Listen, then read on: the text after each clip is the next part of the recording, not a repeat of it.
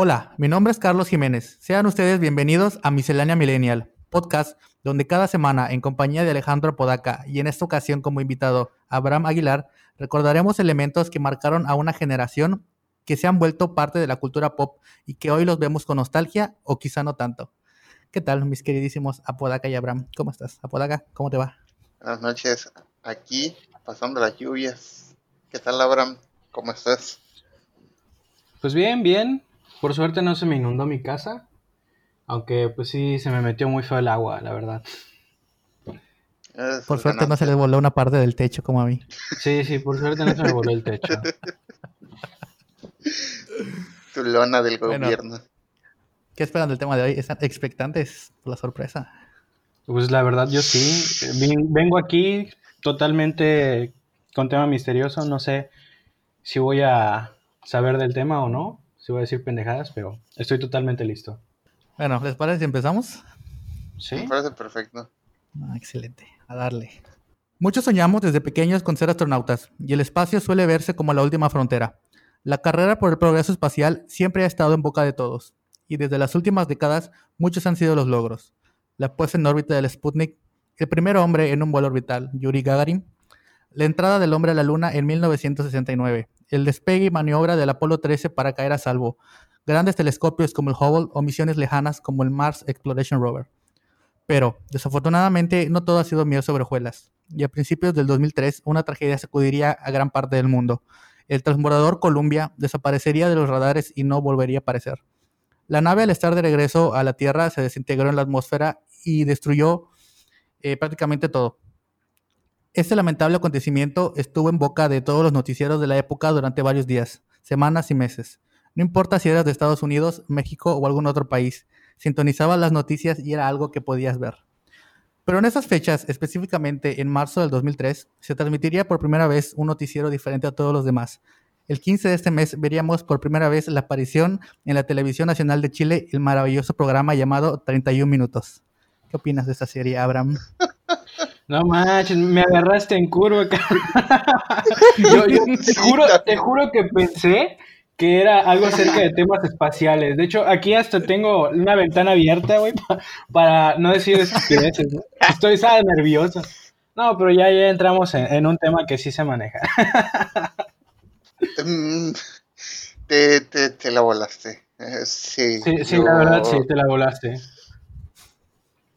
Dije, Estaba el, totalmente el plot del- el- el plot del intro suele ser bastante brusco. Así que ahí me pasé. Sí, sí, ya, ya me di cuenta. Te juro, es que estando Apo, yo dije, probablemente esto es una intro para David Bowie, digo, está hablando del espacio. Y de repente escucho Ajá. 31 minutos. Fue, fue, fue- no me lo esperaba. Fue muy, muy, muy inesperado. Creo que ambos, ambos la vieron, ¿no? Ambos son, ambos son big fan de 31 minutos. Sí, la verdad sí. Ahorita me estaba reviendo Hace- las tres temporadas. Prim- Las primeras tres temporadas y pues la cuarta, pues verla en Netflix nada más por el mame. Pues como todo está gratis en YouTube, hace poco me lo maratoneé. Así que estoy bastante fresco en el tema. Ah, qué bueno. Em, pues vamos a darle, ¿no? Sí. Empecemos. 31 Minutos es una serie de televisión chilena creada por Álvaro Díaz y Pedro Peirano, los cuales son los guionistas, productores, directores y actores, junto con un elenco increíble, del cual el elemento más característico y que todos recordamos con nostalgia es la voz y su maravillosa interpretación a través de coloridos y muy peculiares títeres de todas formas, colores y tamaños. ¿Qué, qué opinaron ustedes cuando vieron eh, que era un programa de títeres? Yo creo que yo per- personalmente no, no esperaba un programa así, sobre todo con formato noticiero, más por títeres. Uno se acostumbra a ver eh, programas como los mopes, ¿no? Que son súper estigmatizados, muy aniñados como Plaza Sésamo.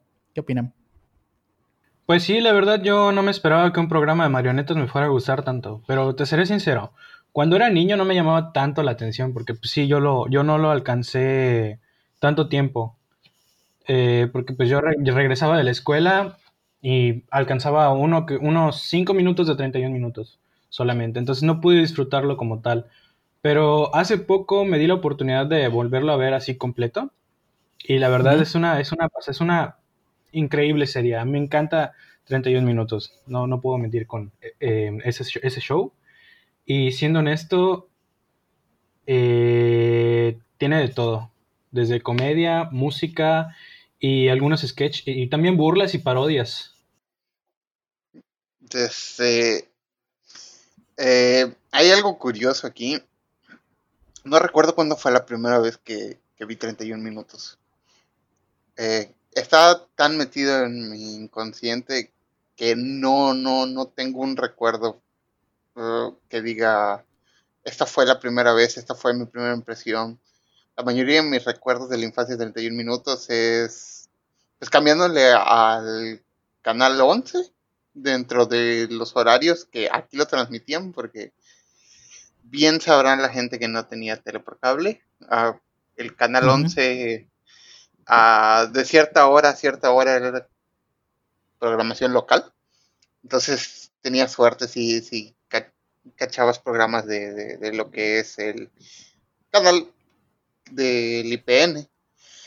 Y recuerdo mucho los sábados madrugar para poder ver las repeticiones de la semana. Pero no tengo un recuerdo original. Y recuerdo verlo por Nickelodeon en alguna que otra ocasión, pero la magia no era la misma, inclusive.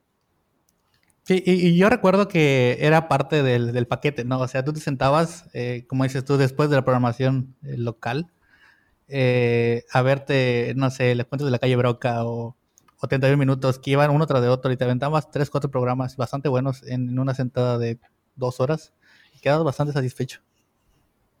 Sí, y si tenías suerte lograbas echarte todo el capítulo.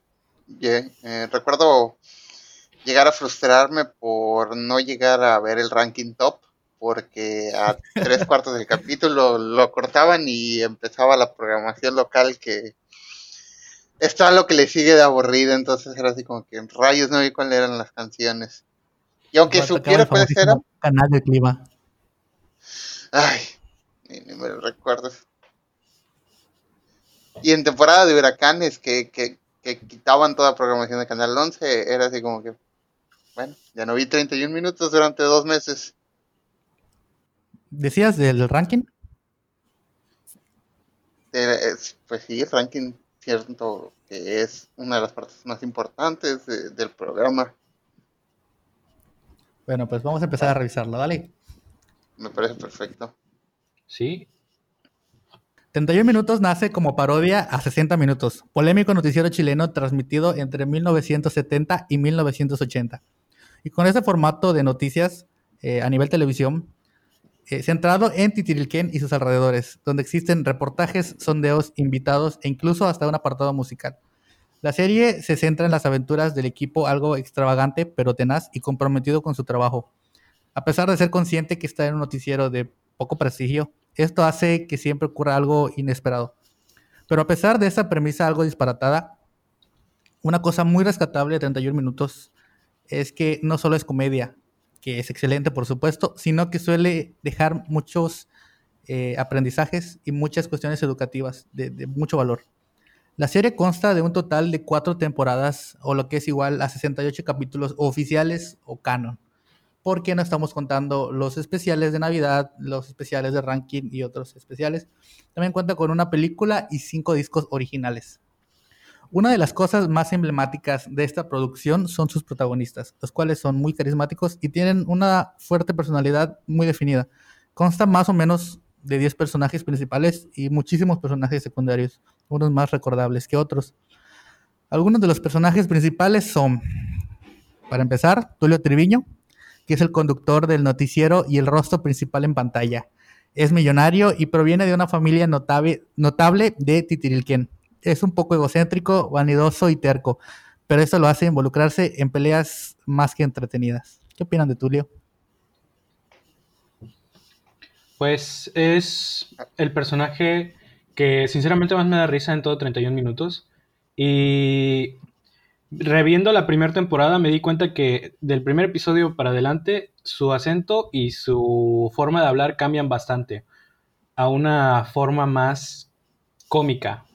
Porque pues tiene una forma de hablar muy normal y, ya después exagera demasiado sus, eh, sus gestos, ¿no? O sea, sus tonos, sus gestos, exagera demasiado.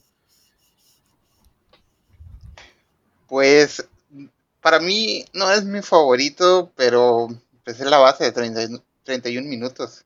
Y pues recuerdo eh, hace como 5 años, cuando se hizo el tremendo Tulio Tour, que metían referencias en todos lados de, su cara. Entonces es parte de la iconografía de la cultura pop latinoamericana.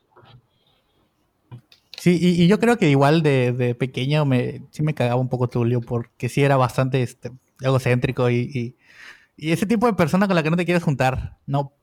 Pero era bastante curioso y algo que a mí me, me causaba conflicto era no saber si era una persona, porque tenía las manos reales, ¿no?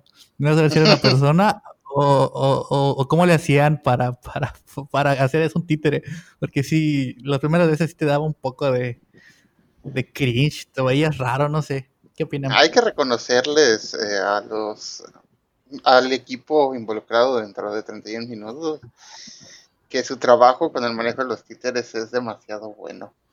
O sea, porque los, los movimientos de las manos sí eran, sobre todo de personajes como Tulio, que tienen manos de personas reales y todo, toda la expresión recae en el movimiento de las manos. Y qué cansado. Ustedes han tratado de mantener los hombros arriba durante más de cinco minutos. Es un infierno. Imagínate. Todo un programa. De hecho, es un castigo militar, si no me equivoco. Sí, sí lo es.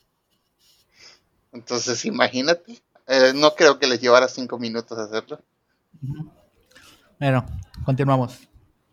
Juan Carlos Bodoque, el malhumorado, bohemio, apostador e ingenioso periodista estrella del programa.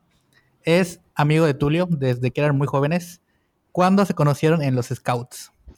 Cabe destacar que al inicio no estaba muy convencido de realizar la nota verde, pero le fue agarrando cariño conforme descubría los temas, pero no tanto cariño como a las carreras de caballos. ¿Qué opinan del polémico y famosísimo y siempre querido Juan Carlos Bodoque? Juan Carlos Bodoque últimamente se convirtió en un ícono em, en general. Bueno, por lo menos lo vi en, en, el feminismo, ¿no? En su típica frase en las fiestas de si no se divierten, los golpeo con mi guitarra. Y pues fueron adaptándolo, ¿no? dependiendo, dependiendo.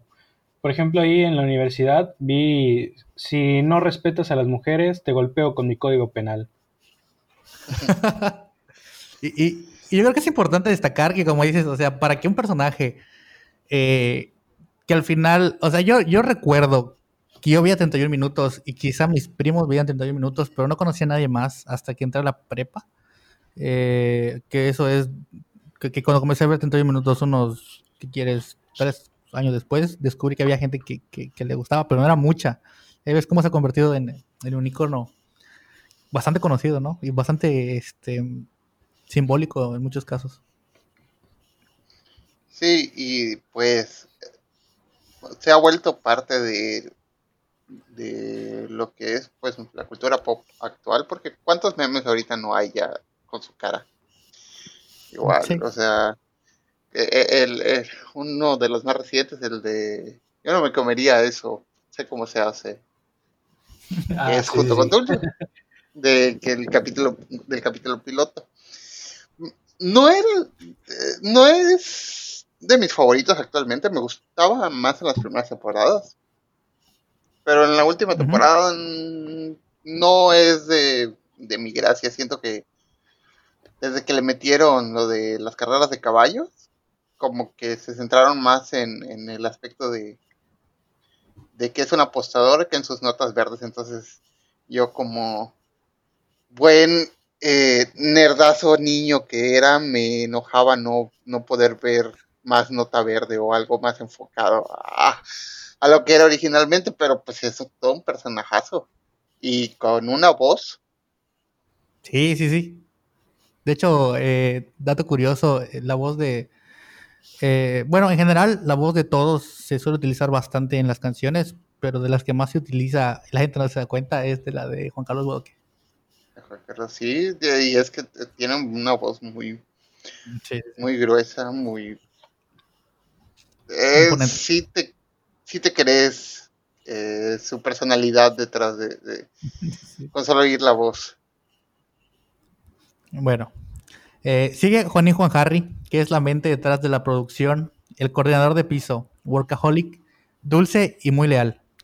Juanín tiene especial cariño con Tulio y Bodoque, ya que ellos eh, lo encontraron abandonado en el campo cuando eran scouts. A pesar de ser eh, bastante mangoneado por todos, eh, todos están conscientes que es la cabeza necesaria para que el programa funcione a la perfección. Y muchos lo ven cómico, pero la verdad el trabajo de un productor de piso, de un coordinador, es bastante caótico. Así que entiendo, entiendo perfectamente a, a Juanín.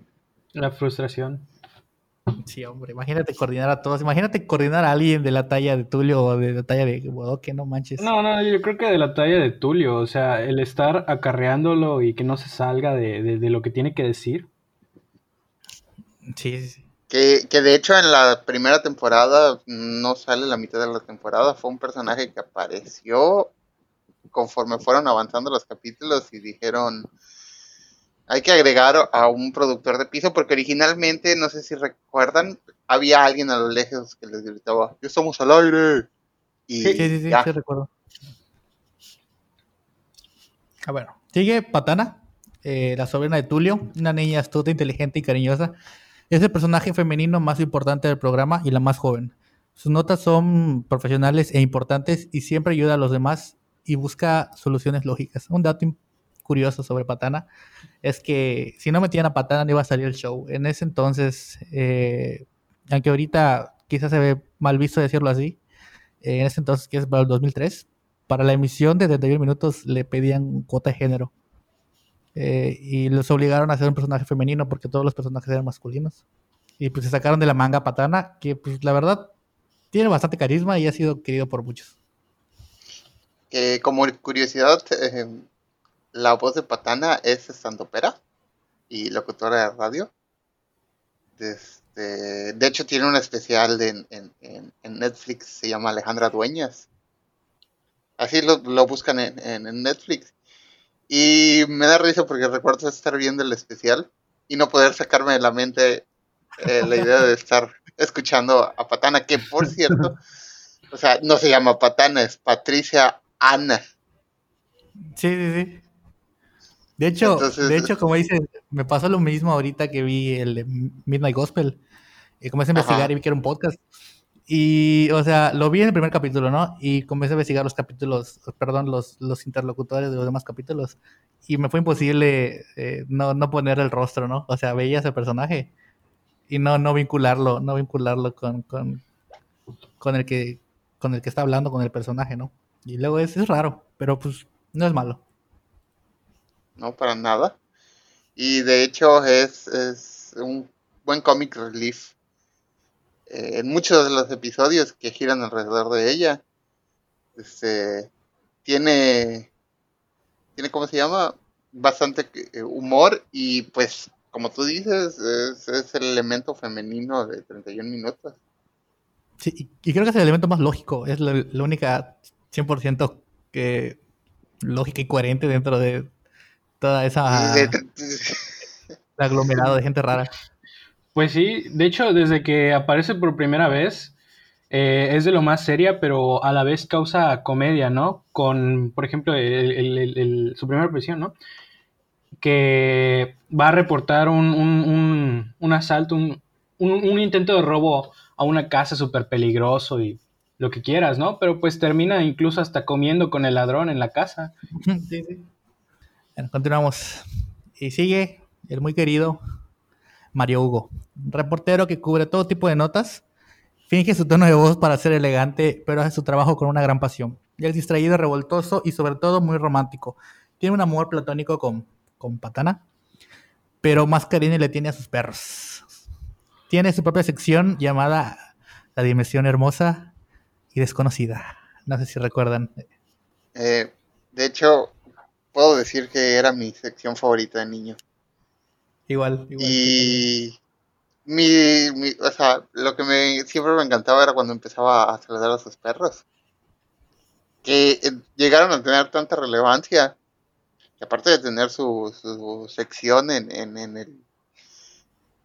Eh, bueno, su canción en, el top, eh, han sido parte de campañas de concientización en Chile para la, adopción de perros. Y que también tiene tres gatos, que es algo que se pasa muy desapercibido a veces. Sí, aparte de, de, todos sus perros, tiene su gato cabecita, bigote y mutante.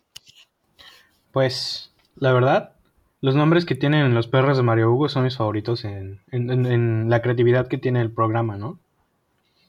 Aunque sigo intentando aprendérmelos todos porque sí es una lista bastante larga. Y, yo creo que, o sea, al final no te lo aprendes, pero los escuchas y dices, son los perros de Mario Hugo. Sí, totalmente. Bueno, seguimos con el polémico Policarpo Avendaño. Es el comentarista de espectáculos, está a cargo del tan importante ranking Top Top Top. Es excéntrico y solitario y se le suele acusar de corrupto porque él mismo escoge las canciones y es su único juez si considera la opinión del público. Y normalmente los que ganan son sus parientes, sean primos, sobrinos, tíos, abuelos. Eh, siempre son parientes de, Policarpo, que a pesar de tener muy poca participación activa en el programa, eh, todos le tenemos cariño por, por el top. Eh, creo que con él descubrimos la injusticia cuando vimos que Rin Raja le ganaba a canciones que nosotros considerábamos mejor, mejores solo por el simple hecho de ser su sobrino. Me pasó un chingo y me molestaba porque solo la primera canción daban completa. Ya ves, quería escuchar otras canciones. Y fue así de que, chale, o sea, yo quiero escuchar canciones que a mí me gustan, ¿no? Pero bueno. Sí, y, tenías que esperar a, que, llegara al, rank top 1 para poder escucharla completa. Eh, en la segunda temporada recuerdo que había una que solo sale en un capítulo, pero en casi toda la temporada sale a través del ranking. En segundo, en la de Papá Te Quiero se llama. Sale en segundo, en tercero, pero solo en un capítulo sale en primer lugar y es así como que si quieres, si quieres escucharla, bueno, en aquel entonces, o te compras el disco, o te esperas al capítulo donde está en el número uno. Sí, igual, igual hubo un caso similar ahorita en la cuarta temporada, que una canción que casualmente, según las encuestas, es de las más populares y solo estuvo, eh, o sea, tuvo muy poca exposición. Eh, que ya luego comentaremos de las canciones. Ok. Bueno, seguimos. El otro, el último protagonista que revisaremos es Calcetín con Rombos Mam. El superhéroe cuyo verdadero nombre, si no sabían, es César Quintanilla. Dime, dime, dime. Espérate, espérate, espérate. Vuelve a repetir el Calcetín con Rombos Mam. Deja un espacio de tiempo y pon la canción, por favor. Oh, sí, sí, sí, no debe faltar esa canción. por favor. Está bien, Repetimos. Calcetín con Rombosman. Superhéroe cuyo verdadero nombre, si no sabían, es César Quintanilla. Siempre defiende los derechos de los niños. Fue separado de su hermano Ramón, pero al descubrir que solo los calcetines huérfanos tienen superpoderes, supo la verdad. Tiene contrato firmado con 31 minutos y eso hace que siempre esté enviando videos con sus aventuras en la ciudad cómoda. Que, o sea, los videos no son grabados por 31 minutos, los videos son grabados por él y su crew. solo se documenta y los envía a 31 minutos. No sé si sabían eso. No, no, no lo sabía y tiene sentido porque pues yo decía, ¿cómo es que lo siguen tan de cerca, no? ¿Cómo es que hasta su casa, si se supone que es un noticiero, deberían solo grabar las peleas, ¿no? Como se tienen acostumbrado a las películas y las series de superhéroes. Pero eh, ahora que lo dices, eh, tiene sentido. Sí, y luego algo, algo importante a destacar es que la mayoría de, sus actividades eran en Ciudad Cómoda, ciudad que muy pocas veces mencionan en, el universo del programa. normalmente todo se basa en Titilquén y, y, sus alrededores, pero Ciudad Cómoda es como que el, espacio definido para Casetín con rombos. Y como dijo Pudaka, tiene sentido que pues, él sea el, el que envía esos videos porque recuerdo muy bien un episodio en donde ocurre una catástrofe dentro del estudio y tienen que llamar a Calcetín con Rombosman. E, es, justamente el, episodio de la segunda temporada, no recuerdo cuál, pero es cuando un entrevistado lleva su colección de virus y se sueltan por todo el, el, Ah, sí. eh, eh, el lugar, ¿no? Entonces incluso Calcetín con Rombos Man se enferma y hay una, hay una parte en donde él dice, ahorita solucionaremos el problema, pero antes regresemos a, mi historia y veamos cómo termina. Sí, y ahorita que lo dices, eh, es, si te puedes a pensar, son muy pocas las veces que tiene eh, una interacción directa con, con, con el elenco del noticiero. O sea, normalmente son interacciones pequeñas o simplemente es calcetín con Ramosman en, en su pedo. O sea, no, no, no se involucra tanto con, con el programa. A mí me recuerda mucho a lo que sería Spider-Man, a Peter Ujú. Parker, desde enviando los- sus fotos, pero llevado a, a un absurdo total donde ellos saben quién es y lo transmiten y, y- y como que una parodia así súper, que aparte es parodia a la serie de, de- de- de- Batman de los 60 que es al- algo más que obvio, ¿no? Pero creo que con ese personaje sí se quebraron la cabeza al, al- al desarrollar las historias y al, y al crearlo. Porque todas siguen un hilo, de hecho. Sí, de hecho, este, como dices, está siguiendo un hilo y, y en esos pequeños minutos, o sea, hay, hay un inicio, un desarrollo y un final completo de la historia. No, no, no hay, no hay, este, que dejen a medias. O sea, es una historia completa. Hay pocas que dejan, creo que solo son dos que dejan a medias, Ujú. Pero son en episodios especiales donde eh, eh, todo el show está como que dividido en general. Y Sí. bueno, de igual manera, a ver, Diabra, sigue, sigue. Ah, sí, sí, es que iba a comentar que de hecho fue en la primera temporada que eh, aparece un episodio así tipo especial, que es cuando aparece el hermano de Calcetín con Rombos Man y que resulta Ramón. ser también un superhéroe. Así que, que ahí, ahí vio que, que, que no era su hermano realmente porque solo los calcetines huérfanos tienen superpoderes. Dato curioso e importante. Que ti- tienes que tener mucha creatividad como para ingeniarte ese, ese trasfondo de un personaje. Es- ese requisito específico. Sí, Sí, o sea, se pueden parecer, pueden ser calcetines idénticos, pero no son el par que vino junto, o sea, y Ajá. por ende tiene superpoderes. O sea, mis respetos. Sí, sí, sí. Y bueno, de igual manera hay muchos personajes que no aparecen tan seguido en el programa, pero que se han ganado un lugar en nuestra memoria, como Waripolo, el amigo de todos los niños. Huachimingo, No, el ¿me animal perdonas? milenario. Lo dijiste Ajá. mal. Es es. el personaje favorito de todos los niños de Ah. 31 minutos. Ah, cierto, cierto, cierto, cierto.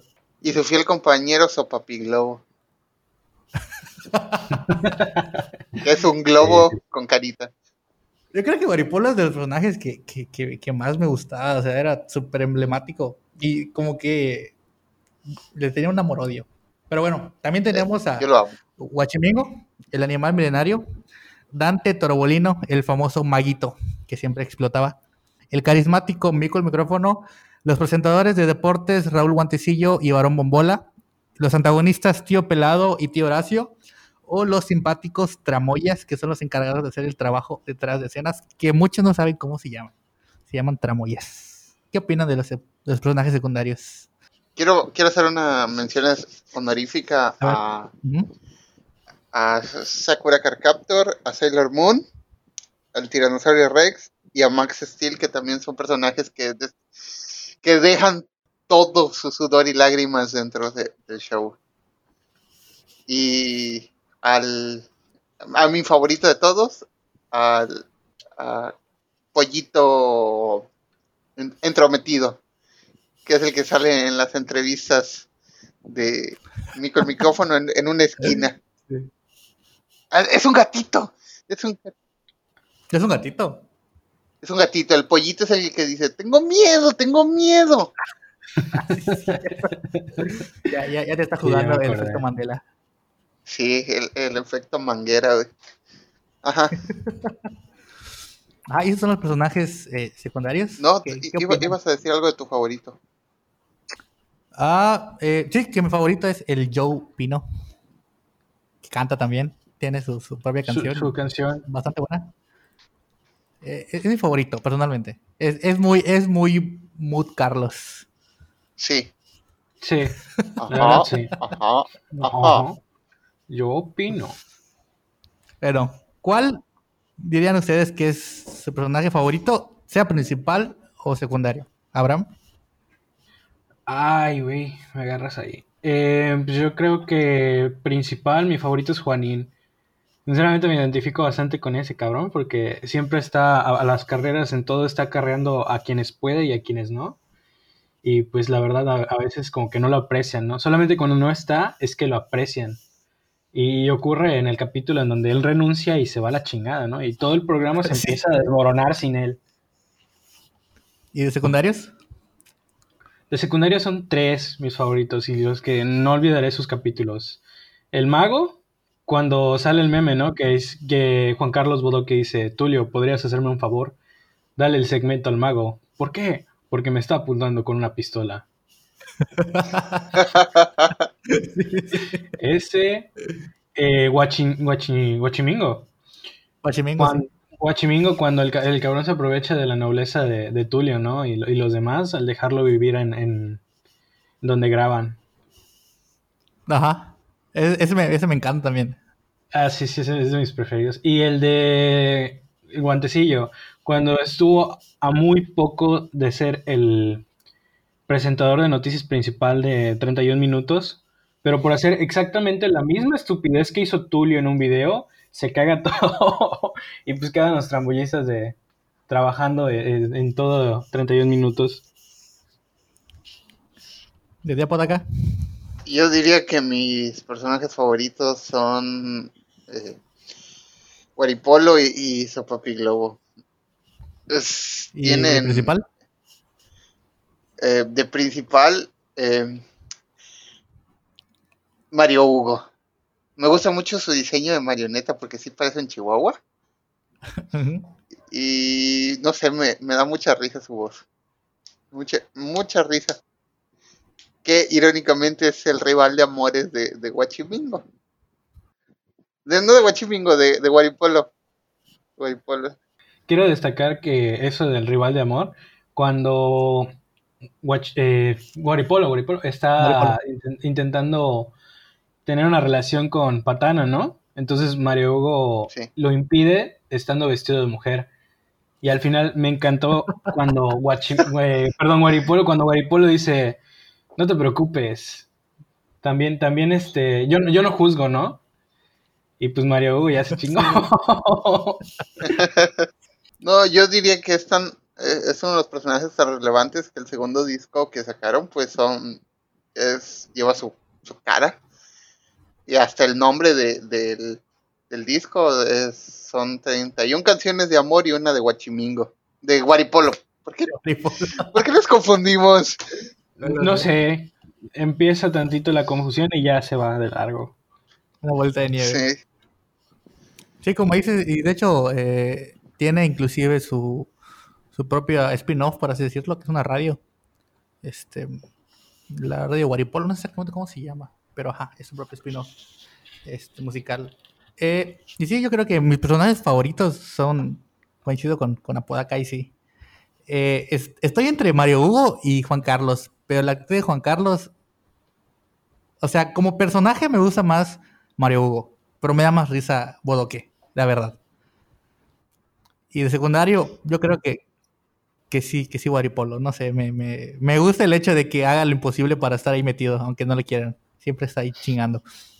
es que todos conocemos un Guaripolo. Y si no lo conoces, eres tú. Y, y, y está, está cagado porque si lo...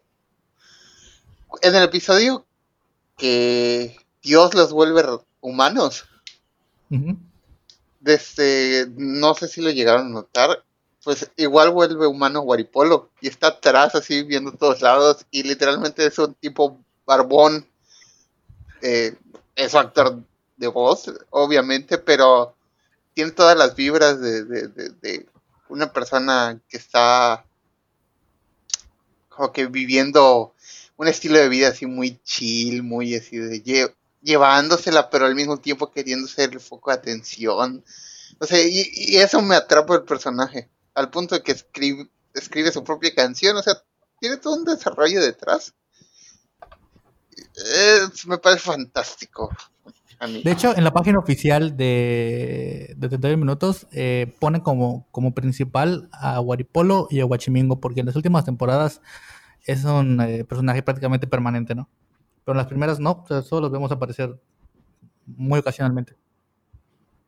Pero sí son muy Si no me equivoco, Waripolo apareció en la segunda, ¿no? Y Huachimingo en la primera, en una nota verde. De hecho, la nota del Huachimingo. Guachimingo. Que yo de niño creía que Guachimingo era un animal real. Eh, por dos. o sea, tiene nombre de un animal real. Sí. Son, muy buenos los guionistas. Y, y, luego tampoco ayudaba el hecho de que te presentaban notas verdes con animales, con nombres que de verdad, o sea, tal vez nosotros lo conocemos de otra manera, pero pues es otro país el que está haciendo el, el programa y pues llegas a pensar, tal vez sí existe el guachimingo, ¿no? Tal vez es, qué sé yo, un sapo de, color blanco y negro. Suele pasar con, con, el lenguaje chileno, peruano, argentino. Eh, hay que reconocerles también eso al equipo de producción, eh, que hablaron muy entendible, o sea, muy, muy neutral al hecho de que no te afecta que sea que sea chileno, o sea, solo tienen el acento porque es algo inevitable. Y luego el, problema, el problema en general de, las producciones chilenas o de yo que yo sé que todos tienen un, amigo chileno o han tenido un amigo chileno o han hablado con un chileno en algún, en algún momento de su vida y es que no es que no se les entienda sino que tienen eh, demasiados cómo se llama la palabra es anglicismo modismos regionalismo ah, tienen demasiado modismo, ¿no? Si, donde, si no estás acostumbrado a, esas palabras que acortan o esas palabras que intercambian o así, sí te saca de onda. Pero no se sintió. Weón, la wea. No quería un, un, un, completo con palta, weón. Weón, Pau, ¿de qué estás hablando? ¿De qué estás hablando? Querí, querí, querí un completo, querí, querí una sopapilla, ¿qué querí? amigos de Chile, si llegan a ver esto, los queremos mucho. Sí, así es. Eh, Chile, Chile, mejor país y mejor fruta. Sí. Sí, sí. bueno, continuemos. Eh, cada sección tiene su vida y su protagonismo por sí misma. Y sin duda, cada quien tiene sus opiniones sobre qué sección es mejor comparada con otra. A continuación, revisaremos eh, las secciones a grandes rasgos. Quiero comentar que decidí hacer un, pequeño eh, estructurado por secciones, porque siento que no es una serie que, brille por sí misma en cuanto a capítulos, que sí son muy buenos, pero no es algo que podemos hacer, por ejemplo, como la de Malcolm, que pudimos revisar capítulos uno por uno, porque al final hay secciones que, como, como, como acabo de decir, o sea, la sección es, tiene su vida y su ciclo y su protagonismo por sí misma, y como obra individual funciona muy bien. Así que vamos a revisar por secciones. Creo que algo importante también es que puedes no ver el, programa completo y puedes ver solo una sección y sentirte satisfecho. Al contrario de lo que sería con otros programas de que todo el programa eh, hace que, sea entendible en sí. Si no tienes el contexto del inicio, eh, la trama y el final, puede ser que te pierdas. En cambio, pues 31 minutos tiene las secciones y una subtrama. Sí, totalmente. Y luego, como dices, es independiente de otra y brilla por sí misma. No, no, no es necesario, no, es, no, eh, no es necesario depender una de la otra. Y bueno, comenzamos con la primera sección, que es la entrevista y el interludio. Eh, muchas veces las cosas más relevantes del programa suceden durante las entrevistas y las pausas entre nota y nota, que permiten desarrollar una subtrama completa durante esas pausas. Podemos destacar algunas intervenciones eh, muy memorables, como las repetidas apariciones del maguito Dante Torobolino, quien causaba caos siempre con sus explosiones y con su actitud bastante arrebatada, fuera de lugar y un poco loca. O cuando Mario Hugo decide armar un plan para enamorar a Patana, o cuando entrevistaron a Dios porque se iba a acabar el mundo.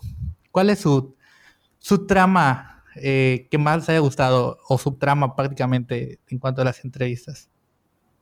Abraham. Creo que mi favorita es la del virus, porque no iba a ser el entrevistado esa persona, ¿no? O sea, el güey llega y por mis huevos quiero que me entrevisten y quiero que me entrevisten.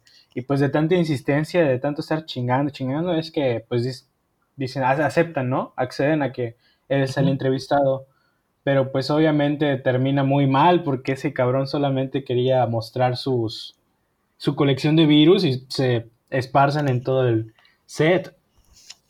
Y también el que no voy a olvidar porque fue el que me mostró cómo, ibas, cómo iban a ser las entrevistas en 31 minutos, fue el señor invisible mudo. sí. Mi subtrama favorita es cuando el tío Horacio se vuelve líder de los alienígenas por los pastelazos. Eh, es me da mucha risa cómo va desenvolviéndose toda la trama del hecho de que quiere volver a ser relevante y se vuelve el líder de, unos alienígenas. Y la otra podría decir que es cuando, cuando se acaba el mundo. Sí, definitivamente. Que cada segmento... Oye, agregando lo que dices tú del tío Horacio, también me acordé de, en la cuarta temporada, cuando vuelve a intentar ser relevante con el bebé monstruo gigante. Ajá. Que todo, todo le termina mal, ¿no? O sea. Y, espero que si sacan una quinta temporada se vuelva TikToker. Oye, sí, se ve chévere, ¿eh? Sí, sí. Es que es la evolución normal de alguien que fue relevante en la televisión y quiere volver a ser relevante, güey. Volverse a TikToker. Pero también eh, no puedo dejar pasar la, subtrama de Lulu el Cerrucho. ¿De cuál? Lulu el Cerrucho. El, el imitador. El ladrón de identidades. Los engañé. Ah, sí, ya recordé. Lulu Cerrucho. Sí, sí, sí. A mí, fíjate que la que más me gustó fue la de la de este de cuando entrevistaron a Dios. Eh, como por ejemplo tú del final. Creo que es lo mejor de todo el capítulo. Y también yo creo que, mm, pensándolo bien, me gusta mucho la subtrama cuando todos quieren ser bellos. Y el, y el tío pelado se vuelve cirujano plástico. A mí me encantó que, se volvió un meme el Tulio Hermosa. Tulio Bello. el Tulio Hermoso con, la, tonadita de yoyos también. Ajá. Que tienes que considerar que alguien se metió adentro del traje de Tulio. Sí, sí, también. No manches. O sea, abajo de ese traje hay alguien agarrándose las, eh, las tirantes y intentando verse sexy, así que producción, vamos bien. Sí. No, y, ahora que mencionas, mencionas eso, eh, la última entrevista que sí me igual me encantó fue de la cuarta temporada cuando estaban buscando al entrevistador, al mejor entrevistador. Sí, sí, era, de la, sí, era, de la cuarta temporada, ¿verdad? Creo que sí era de la cuarta. Creo que sí, porque no la recuerdo. Cuando, cuando, cuando empiezan a llegar, de hecho creo que entrevistan a Dios y ahí, de ahí sale el meme donde se empieza a elevar hacia el cielo. Mi, mi favorito es cuando aparece Michael Jackson, ¿no? Ese, no me gusta su música, muérase de nuevo. ¿Quién es Michael Jackson? Por derechos de autor no nos permiten decir ese nombre. ah, cierto. Pero, continuemos.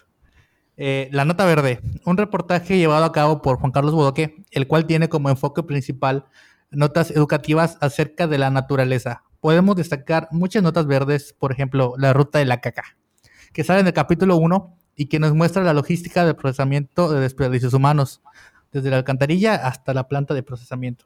De igual manera, la de perros callejeros, donde Bodoque expone la problemática de los perros sin dueño y cómo sobreviven e influyen en la sociedad y en el ecosistema.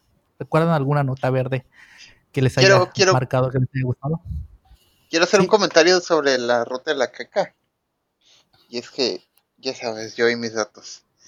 Esa la tuvieron que grabar dos veces. Porque en el piloto del piloto de 31 minutos, Ajá. primero hicieron la ruta de la caca con el proto Juan Carlos Bodoque, que era como una rana. Sí, sí, sí, el feo. Entonces tuvieron que rehacer la ruta de la caca.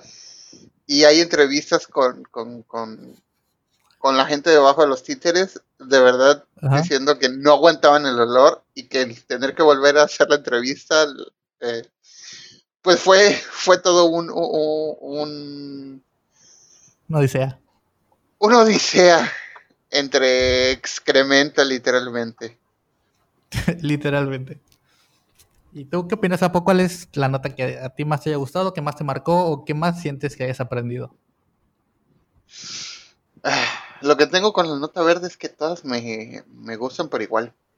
Porque al ser enfocadas en Chile y yo no vivir en Chile, tal vez viva del Chile, pero pues, yo no vivo en Chile. Este, eh, me dejaba conocer ese, ese lado del mundo que, que, pare- cuando era niño no tenía acceso por computadora o por porque no había las tecnologías de hoy en día. Y recuerdo con mucho cariño el de las líneas de Nazca y uno donde uh, Bodoque hace que se termine el mundo y Guachimingo está viejo.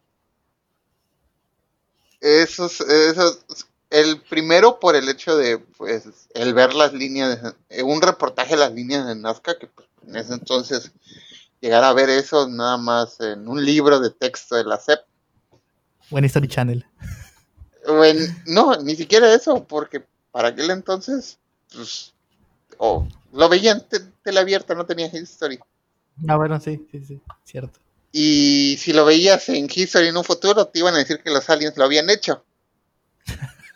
Sí, sí, buen punto. Este, sí, te iban a decir que los aliens se emborracharon y empezaron a rayar la Tierra. Y el segundo, más que nada porque mm, me daba gracia ver a, a, a Guachimingo viejo. No sé por qué, me daba mucha gracia ver cómo le ponían barba. barba. Sí. Sí. ¿Y tú, Abraham? Mm, siendo honesto, las notas verdes, estoy, estoy igual que Apo, las notas verdes de Juan Carlos son todas mis favoritas. Es de hecho mi parte favorita de, de todo el programa. Pero creo que la que más me marcó fue esa, la de la ruta de la caca, porque, o sea, imagínate tener que estar grabando ahí, estar aguantando el olor y aparte estar hincado en lo que estás manejando el títere. O sea, Y fue el No, primer no, no. capítulo. sí, fue en el primer capítulo. No, la verdad, mis respetos para los que estuvieron ahí. Oigan, amigos.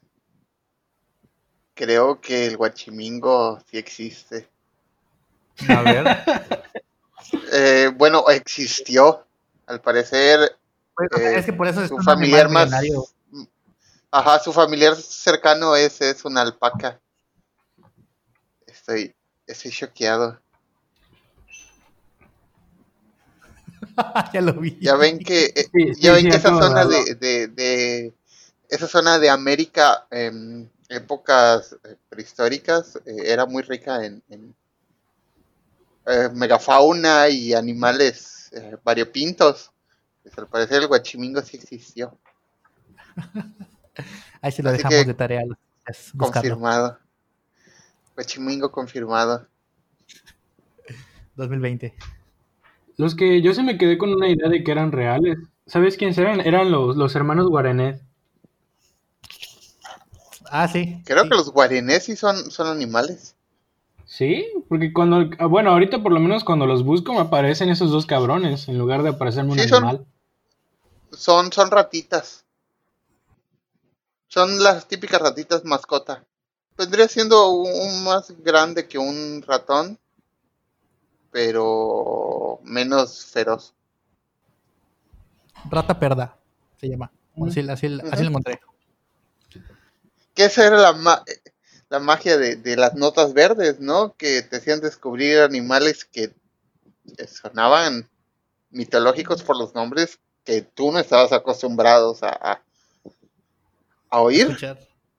Y ahorita, que lo mencionan, yo creo que algo, algo importante de, de, las notas verdes y de general las notas de 31 minutos es que reciclaban los personajes, pero no de mala manera. O sea, salían en una canción y luego los veías en un reportaje dando su opinión eh, buena, ¿no? O, dando su testimonio. Y decías, ah, mira, ahí está el de la canción. O mira, ahí está el que salió. O ahí está el, el, el que entrevistó a mí con el micrófono. ¿Sabes con quién me di cuenta? ¿Sabes con quién me di cuenta de que pasaba esto? Eh, con Chascoberto. Chascoberto aparece en la fotografía de, desnudos en la, en la plaza. En el primer capítulo, si no mal recuerdo. Sí, cierto, sí, cierto. Sí, cierto. como curiosidad, el primer fanart de, de la serie fue de, Chascoberto. no sabía. No, no sabía eso tampoco. Está bien, se lo merece porque le cortaron mal el pelo. En efecto. ¿Cuál prefieres tú, Apo? ¿La versión en español o en inglés de Me cortaron mal el pelo? En español. Yo no sabía que tenía versión en inglés. Saludos. Sí. Sale, sale en este en los top, en los primeros Top Top Awards. Sí. Es en, en un episodio especial, ya sabes. Las idas de olla. Pero bueno, continuemos. Ajá. Yo creo personalmente que los míos, coincido con Apo, es el, para empezar, el episodio de la caca. Porque es fascinante. De verdad. Y me gustó mucho también el de las abejas, no sé si lo recuerdan. Creo que fue ah, el, primer destello. El primer destello que yo tuve de la importancia de las abejas real. Y me gustaba la vocecita que le ponen a las abejas, estaba chévere. No lo recuerdo, ahí sí te digo mal. No, sí, buenísimo. Bueno, continuamos. Calcetín con Rombosman, el superhéroe favorito de todos los niños. Y sus aventuras donde ayuda a niños indefensos en situaciones difíciles. No hay mucho que destacar, más que el tío pelado, que es un villano recurrente. Y personalmente siento que no hay mucho de dónde jalar aquí, que sí considero que es una muy buena sección, pero bueno, al menos en mi opinión propia, yo creo que la mayoría de la gente lo veía por calcetín con Rombosman y cómo se daba en la madre, pero no por las aventuras como tal, o no sé. ¿Qué opinan ustedes? Yo lo veía por eh, la cancioncita. Me vas a perdonar, pero es lo más emblemático. Es una de las cosas más emblemáticas que tiene el, el show, que es cada vez que alguien decía calcetín con rombos, ¿no? Y volteaban a la, pantalla y, fuera de eso, creo que lo poco que recuerdo de calcetín con rombos son segmentos de acción, siendo mi favorito eh, cuando los japoneses compran el programa. Sí, es buenísimo. Y tiene una pelea tipo Godzilla de la mala manera y habla japonés y es una botarga gigante de calcetín con rombos, man, o sea. Es una persona prácticamente. Es, una persona, sí, parodiando eso. Y creo que es de los mejores segmentos de calcetín que, que hay junto con el del calcetín que tenía hongos. Ajá. De hecho es calcetín con hongos, man. Sí. Sí, pero fuera de eso, creo que no tiene algo, o sea, como, como dije, muy, o sea, como, como subtrama, ¿no? Una subtrama que te digas, uy, este, eh, es algo súper destacable, más que las que mencionas, que muy buenas, pero pues, no, no es algo tan relevante dentro del universo del show. ¿Qué opinas, Abraham? Pues sí, tiene razón, aunque siendo honesto se volvió muy icónico por lo que dice Apo de la cancioncita. Y también pues por lo, simple de, la marioneta, ¿no? Es solamente un calcetín con, con, con googles, ¿no? Ah, eh, no tiene, no tiene, no está tan pensado como, por ejemplo, Mario Hugo o otras marionetas que sí tienen bastante detalle, ¿no? Tulio, creo que es el más trabajado de todos. Mm, Tulio. Hay unas que sí, sí tienen un mecanismo, mecanismo muy, muy complejo de poleas. Como Tulio, que es una mano de una persona, eh, alguien más controla la boca y es todo un caos, pero funciona y funciona bien. Y bueno, continuamos con la sección favorita de muchos y algo por lo que destaca muchísimo 31 minutos, el ranking top, top, top. La sección musical del programa, durante las cuatro temporadas, nos muestra una selección de canciones originales y sobre todo muy buenas. Aquí sí hay tela de donde cortar, así que vámonos por temporadas.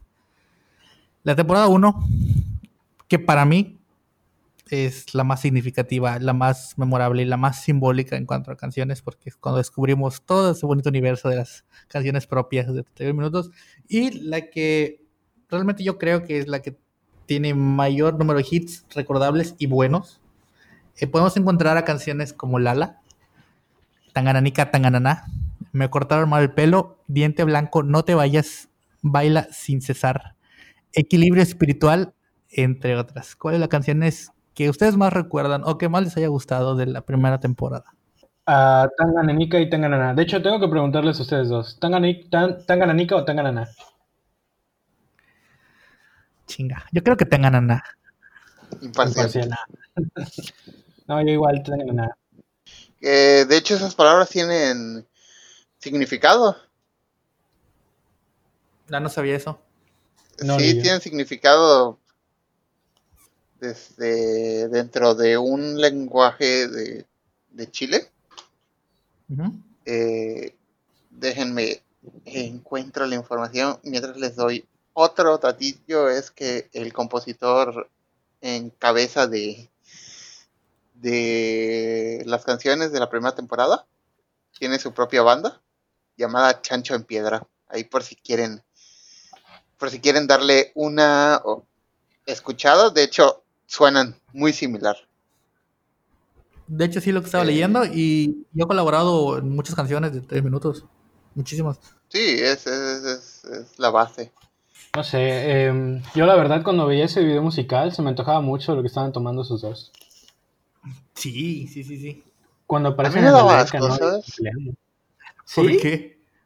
No sé, siento que era como que lo morado siento que era como el, el, danonino de mora azul. Entonces me antojaba. No, sí, a mí, me daba mucho asco. Ya les tengo qué significa tangananica. A ver qué significa tangananica. Tangananica, Vendría siendo, es como ni de madres hago eso. Ajá.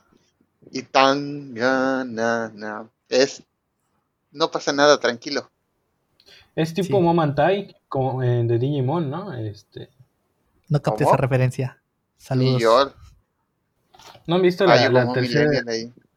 No, no, no. No vi Digimon, saludos. El tercero, el Tamers, con el. No he visto Digimon, amigo.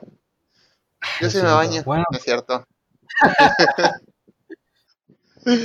no, nunca tuve la oportunidad de, ver Digimon y eso será tema de otro capítulo. Les te pierdes. Para mí es mejor que Pokémon, lo siento, no me odien.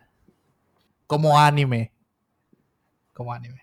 Este, pero bueno, la palabra es tanga, que literalmente la tanga, na de no y nika de ni cagando.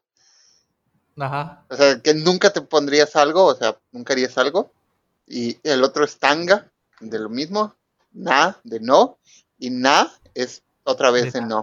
Ni, ni, ni, hacerlo ni pensarlo, o sea, son... Eh, se van hacia el mismo lado que es, yo no hago esto. Pero, ¿qué prefieres tú? ¿De qué manera prefieres tú decirlo? Sigo prefiriendo Tanganana. Sí, sinceramente Tanganana. Creo que es el, mismo problema que tendríamos nosotros con las quesadillas con queso o sin queso, pero versión chilena. A ver, pongan, pongan los comentarios qué preferirían ustedes, tangananica o tanganana, ya que saben Soy el imparcial. contexto. Soy imparcial. No hay que ser fríos en esos temas. Soy imparcial, lo siento. Y bueno, Abraham, continúa. ¿Con cuál es tu otra canción? O si tienes otra favorita. Mm, pues la, de la primera temporada. Eh, me cortaron mal el pelo, es, de mis favoritas de, 31 minutos en la primera temporada. Junto con Mi muñeca me habló y la de uh Tangananica Tanganana. Son las tres de las que más me acuerdo. Que mi muñeca me habló era un, un trip muy denso de alguien esquizofrénico. Sí, Sí, sí, lo, lo mismo opiné. No, y de hecho, como dato curioso, la que canta no es este la, la niña, es la muñeca la que canta. Lo pensé, lo pensé, pero no sabía si era verdad. Y por eso no dije nada. No, pues el triple está más denso. Eh, Sí. Está peor aún. Pero como canción favorita de la primera temporada, podría decir que Lala. Me gusta mucho lo smooth que es. La simpleza que Eh, tiene, ¿no? Cómo el ritmo va. Sí. De Lala. Y luego es la primera que te presentan Lala. de, de- de toda la historia. Y me gusta cómo cierran el chiste. eh, que llega una marioneta que su nombre oficial es Lala, diciendo, hola, alguien me habló, Sí, sí. Sí. yo soy Lala. Yo, yo creo que es, es, la, la elección difícil, ¿no? Porque es la temporada que más canciones memorables nos ha dado. Pero yo me Sí. yo me iría, eh, y me atrevo a decir que es mi canción preferida de todo 31 minutos. Eh, que es la de Equilibrio Espiritual. Me encanta esa canción a niveles galácticos. No, no tiene igual para mí. Todos los demás están abajo. Que luego en temporadas más adelante se revela que Bodoque ayudó Sí, a sí, sí. escribir la canción. Y con la cual yo me siento muy, muy identificado también por eso de que soy ¿Por qué? ciclista. Ah, bueno, Como sí, sí. te sientes identificado con la canción. Esta canción. Y de hecho, creo que la única canción de todo 31 minutos, aparte de las que tienen los personajes principales, en las cuales sale los personajes principales en ella, sale Tulio y, y- y Patana diciendo, es Freddy Turbina. Sí, y, y Freddy Turbina tuvo bastantes más este cameos, por así decirlo, sean secundarios o principales, y, y salió varias veces. De hecho, de, de los secundarios que más ha salido, eh, que participan en otras secciones. Por cierto, eh, como recomendación, les quiero recomendar eh, el disco Tributo 31 Minutos, que tiene recopilación de varias eh, canciones no interpretadas por ellos, sino por diferentes artistas mexicanos y de Latinoamérica. Eh, muy bueno, muy bueno, por cierto. casi todas. Esa la interpreta No recuerdo si los bunkers, creo que los bunkers. Sí, los bunkers. los bunkers la Los interpretan. bunkers. Interpretan esa, la de Freddy Turbina. Y también me encanta cuando salen en el video musical de Una nueva escuelga sobre mí. Donde los contratan porque pues cobran más barato en Chile. Y bueno, continuamos con la temporada 2. Aquí podemos encontrar canciones igual de emblemáticas, pero menos en cantidad. Como el dinosaurio Anacleto, Señora Interesante, Nunca me he sacado un 7, entre otras. ¿Qué opinan de las canciones de esta temporada y cuál les gustó más? En esta me pones en jaque porque me gustan casi todas. Este, podría decir que mi mi favorita no musical por el, sino por el video, la de Ujú. Papá te quiero, por el simple hecho de que sale el Marvel el Marvel vs Capcom 2 eh, en el juego, eh, en, en- en la pantalla. Eh, no sé, se, se me hace todo un show visual. Pero si me das a escoger una por, por, por el ritmo, no, no, te, no te sé elegir. Me pasa lo mismo que con la nota verde. ¿Y tú, Abraham?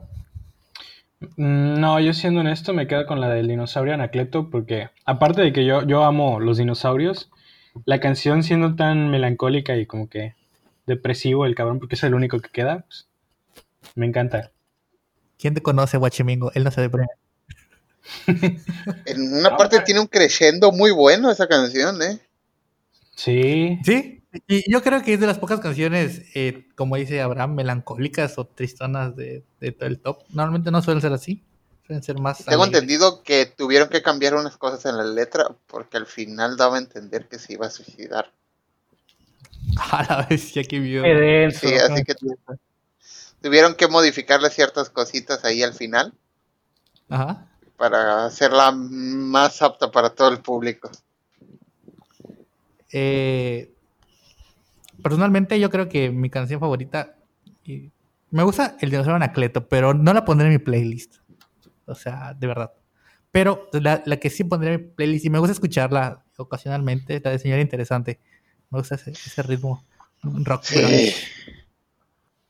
Eh, de hecho, el, el segundo, el, el álbum de 31 canciones de amor y una de Guaripolo, la canción de la señora interesante eh, se llama Señora Interesante, cantada por un señor que no es interesante. y es, un, es, es el cantante de, de, Chancho en Piedra, el Ajá. que la canta. Y eh, es, es, es, como esas canciones que cualquiera puede hacerle un cover. Y, y sonará bien. Sí.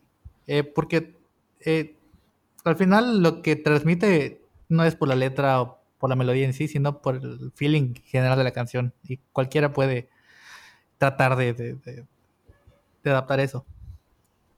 Y bueno, seguimos con la temporada 3, que en mi opinión personal es la más floja en cuanto a música. Vamos a encontrar... En cuanto a todo. Eh, sí, singles como Parque de Diversiones, Ríe, Mr. Guantecillo, Wakala, entre otras. Yo voy a dar mi opinión de una vez. De aquí no encuentro ninguna que me haya gustado personalmente y prefiero darle skip a esas canciones.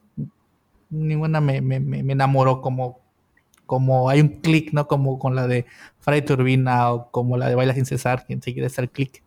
Aquí simplemente no pasó. No sé si ustedes opinan lo mismo. A mí me gusta la de Ríe. Me gusta la voz del cantante. A mí mínimamente me gusta la de Guacala. Porque creo que es de las. Si no me recuerdo, es de, de, las pocas que tienen nada más una sola palabra, ¿no? Por ejemplo, como la de Lala. Sí. Como la de Lala. Sí, pero sí. fuera de eso, siento que no brilla mucho esta temporada. Sí, sí, sí, la verdad, sí. No me gustan las canciones de la tercera temporada, digo, mínimamente la de Guacala. Y finalmente, en la temporada 4 podemos encontrar canciones muy buenas. Parece que aprendieron de sus errores en temporada 3 y se reivindicaron, que no son muchas, ¿ah? Son bastante menos que la temporada 1, pero eh, son igual de emblemáticas, como la de Mi mamá me lo teje todo, la de Drácula, Calígula, Tarántula, son Pololos, entre otras. ¿Qué opinan de esta temporada musicalmente? A mí la verdad me gusta mucho lo que es la de Son Pololos. Me gusta el ritmo que tiene, eh, el video, cómo está estructurado y sobre todo porque noté que es como el, el, vestuario que tienen los dos pololos ese es de vaselina. O sea, es, sí, se, ve, sí, se, sí. se, ve, a la distancia completamente y me encanta la, el, la marioneta de la, de la chava que, que, canta la canción. O sea, me gusta cómo está hecho como una niña nerd, ¿no? Uh -huh. ¿El tía por acá? Um, me gusta mucho la de mi mamá me lo teje todo. Uh -huh. Y la del huerfadrino. La huerfadrino no me gusta, te lo juro. Fue la primera que oí. Fue la primera que oí de esa temporada. Y, pero me gusta cómo manejaron la idea. Más que. Eh... Eso sí. Y la letra está buena. Uh -huh. Más que todo es la idea de, de.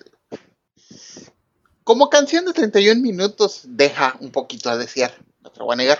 Uh -huh. Sí pero cómo manejan en la idea de, de, de, de, que es huérfano pero de padrino y las rimas porque tiene rimas bastante interesantes sí sí sí este y digo fue la primera que escuché de la cuarta temporada una temporada que llegó cuando yo ya no era un niño o sea la uh -huh. cuarta temporada es ¿de qué? ¿2015?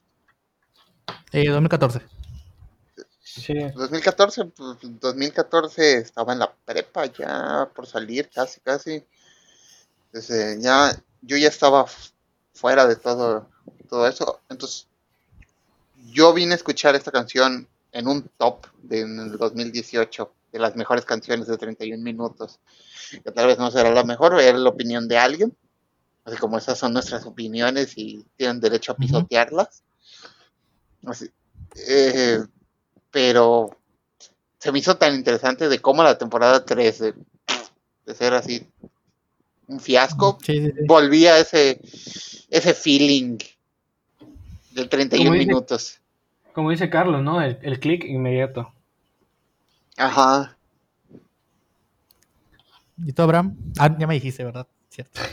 Yo, yo personalmente eh, preferiría igual, es, está en mi número 2 de, mi playlist en cuanto a 39 minutos. La de mi mamá me lo teje todo. Siento que es una genialidad de canción en todo sentido. Que de hecho en Latinoamérica hubo un poquillo de, de, hubo un poquito de, polémica porque hay una parte donde dice que mi libro se me va al carajo. Y es un programa para niños. Pero resulta que esta expresión en Chile es bastante común, ¿no? Se me cae, ¿no? O, se lleva a otro lado. Y que en México y en otras partes de, América se estigmatiza mucho el, el vete al carajo. Cuando ahí no. Bueno, como dato interesante. Pero sí, yo siento que esa. Y por ejemplo, la de Drácula, Calígula, Tarántula. Eh, me gusta porque están abordando otro género. Que, casi nunca lo hacen. Siempre se van sobre algo más, más eh, tipo rock o pop. Pero ahí se fueron contra un synth, wave, contra un synth pop muy denso. No me vas a negar que sí se llegaron a arriesgar en temporadas pasadas.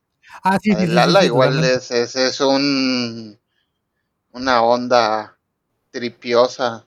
Algunas son medio que no se mencionó porque no es un top, pero la canción de Guaripolo, la canción mala, que podría decir que es mi favorita de toda la serie, que entra dentro de lo grunge, o sea, está la, guitarra desafinada, eh, la voz de Guaripolo aguardientosa, pero es una muy buena canción.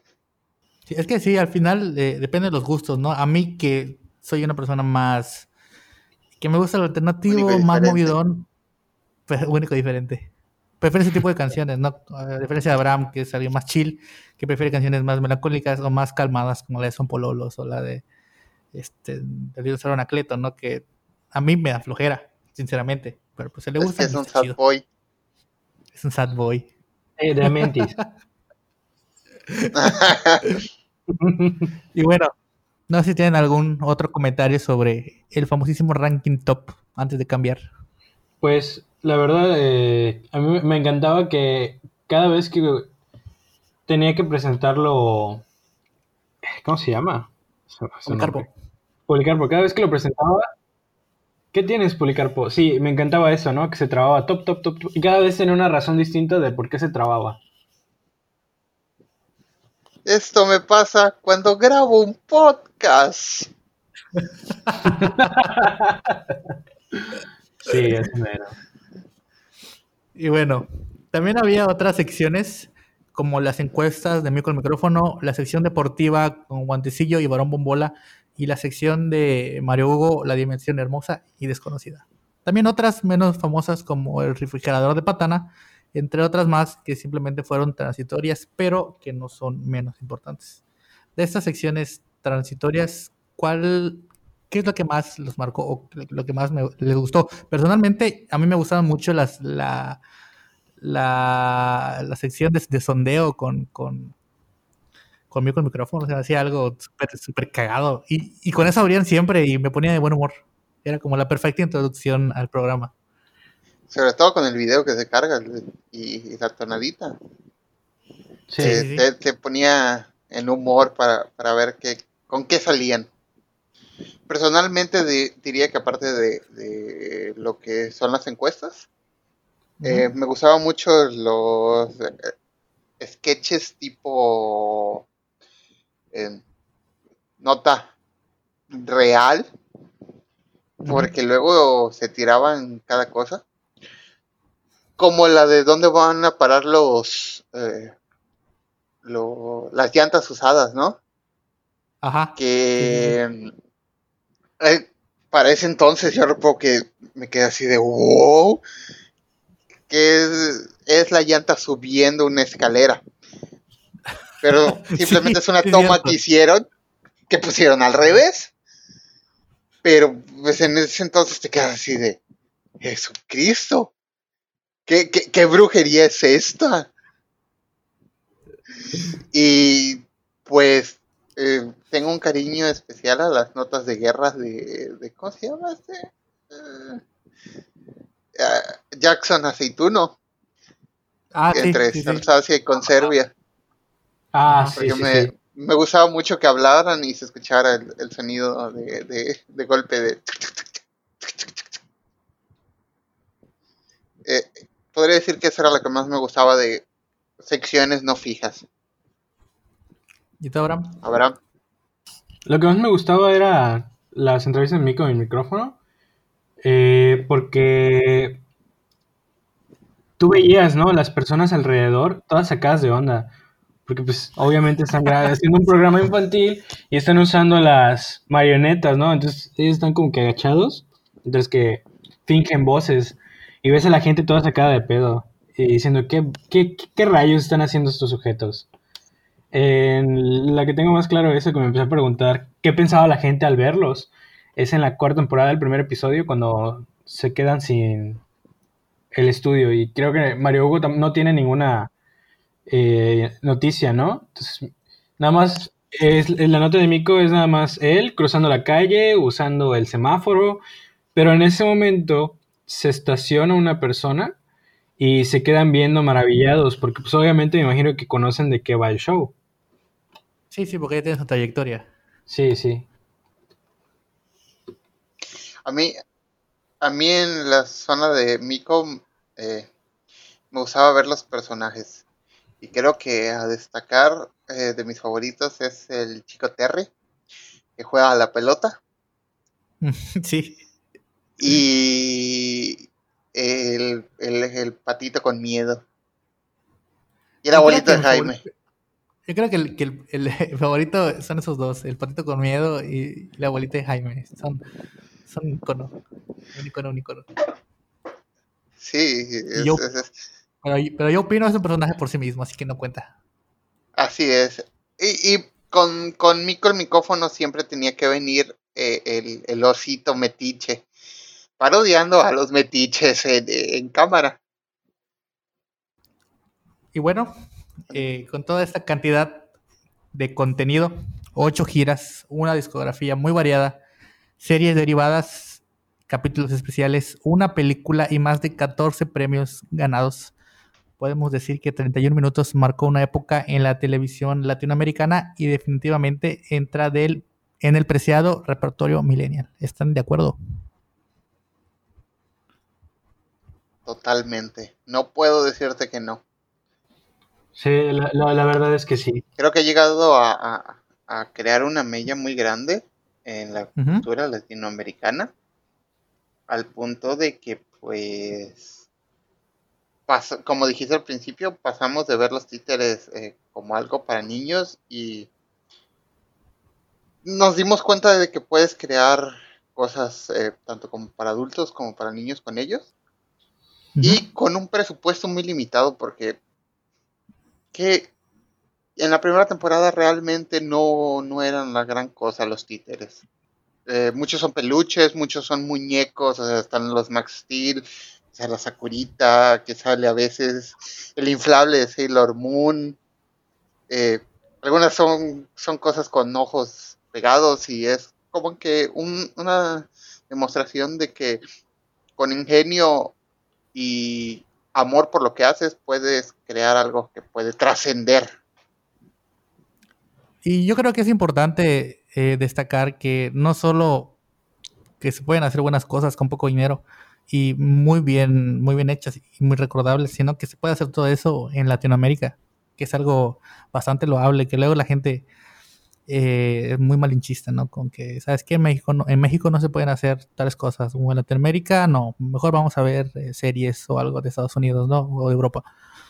Y la verdad es que sí, o sea, sobre todo en esa época que es el 2003, donde la competencia en cuanto a sitcoms, series de comedia era bastante fuerte. Este, entregaron un buen producto. Y yo creo que 31 minutos ha sido de las pocas series infantiles que ha madurado bien. Y que a pesar de ser infantiles, sigue cumpliendo el objetivo de entretener a su público cautivo, que es el que empezó a verlos, ¿no? La gente que ahorita comenzó a ver 31 minutos a sus 8, 9, 10 años, ya, ya tiene, ya, está en- ya es mayor de edad, o sea, ya tiene 18, 9, 20 este, o más, y le sigue encantando. Y no por el hecho de nostalgia, que es algo importante recalcar, no porque, uy, vi 31 minutos y, y, y lo vuelvo a ver para, que, para sentirme bien. O sea, pasa igual que Malcolm, que es una serie que es buena y la sigues viendo y sigue siendo buena, a pesar de ser entre comillas, para niños. Este, maduró bastante bien. ¿Tú qué opinas de... ¿Tú cómo ves, Abraham, el hecho de que el impacto de 31 minutos hasta la fecha y cómo ha evolucionado todo ese fenómeno? Pues la verdad me imagino la sorpresa que debe tener el creador de algo tan sencillo que haya escalado poco a poco tanto. Eh, y no, no, fue en poco tiempo, ¿eh? Sí se tomó su tiempo, eh, sus años, pero aún así es ya parte de la cultura popular de hoy en día. Y se sigue utilizando y se seguirá utilizando porque son ya iconos. Y pues la verdad, no creo que haya una eh, quinta temporada. La verdad, espero que sí, porque la cuarta me dejó esperando más. Pero pues de momento solamente va a haber giras, ¿no? Y iba a haber una, de hecho van a venir a Yucatán en octubre, si no mal recuerdo. Eh, creo que algo interesante de, de 31 minutos también el hecho de que puedes ver un episodio el día de hoy y sigue siendo relevante las tramas, o sea, lo que están parodiando, sea eh, respecto al clima, eso, es un poquito triste, eh, gente intentando estafar programas, o sea, como dices, maduró tan bien que no, no, no se siente, se volvió muy atemporal. Exactamente, es eso que tiene sistemas atemporales y que los aborda bastante bien. O sea, no se aborda con memes o con cosas muy de la época, eh, mayormente. Y pues eso hace que, que, tú lo puedas ver en cualquier momento y que el, guion y todo se sienta súper fresco. Y sobre todo, o sea, si tú eres alguien mayor, de, no sé, imagínate, 30 años, que se pone a verlo con su hijo, eh, pues los dos lo pueden ver y los dos le van a entender y está chévere eso.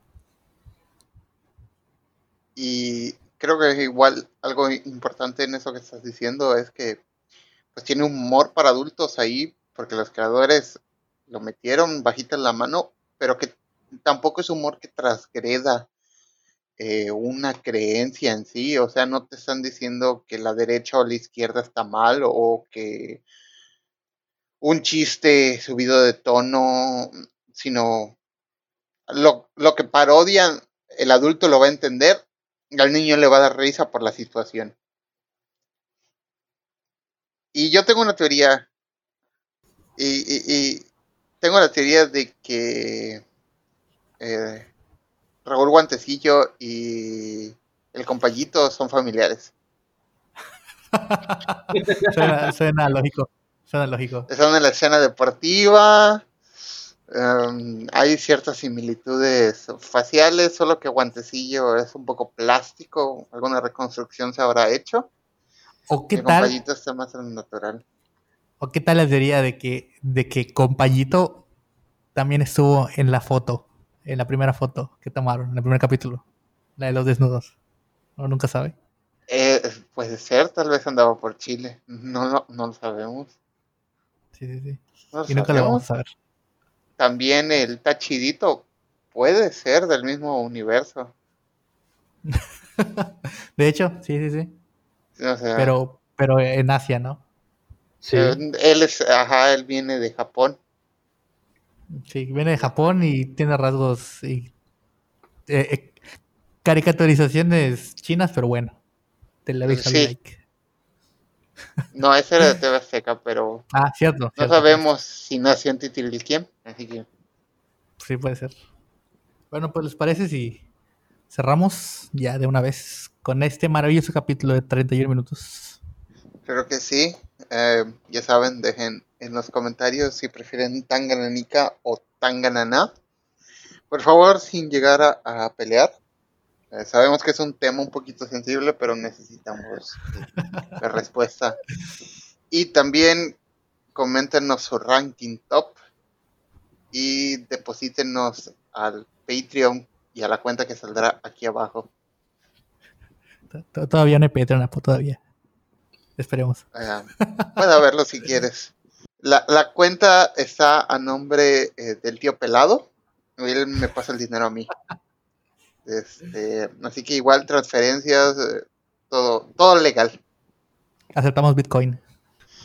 No estoy seguro. Aceptamos vales de despensa. Abraham, este, tus redes, si quieren eh, contactar. Tus redes eh, de ingeniero. No, esas todavía no jalan. Pero bueno, cerramos por el día de hoy y los esperamos el próximo martes con otro interesante tema.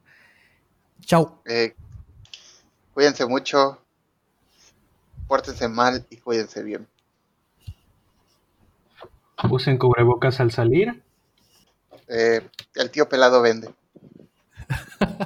Simón sí. Sale, hasta la próxima.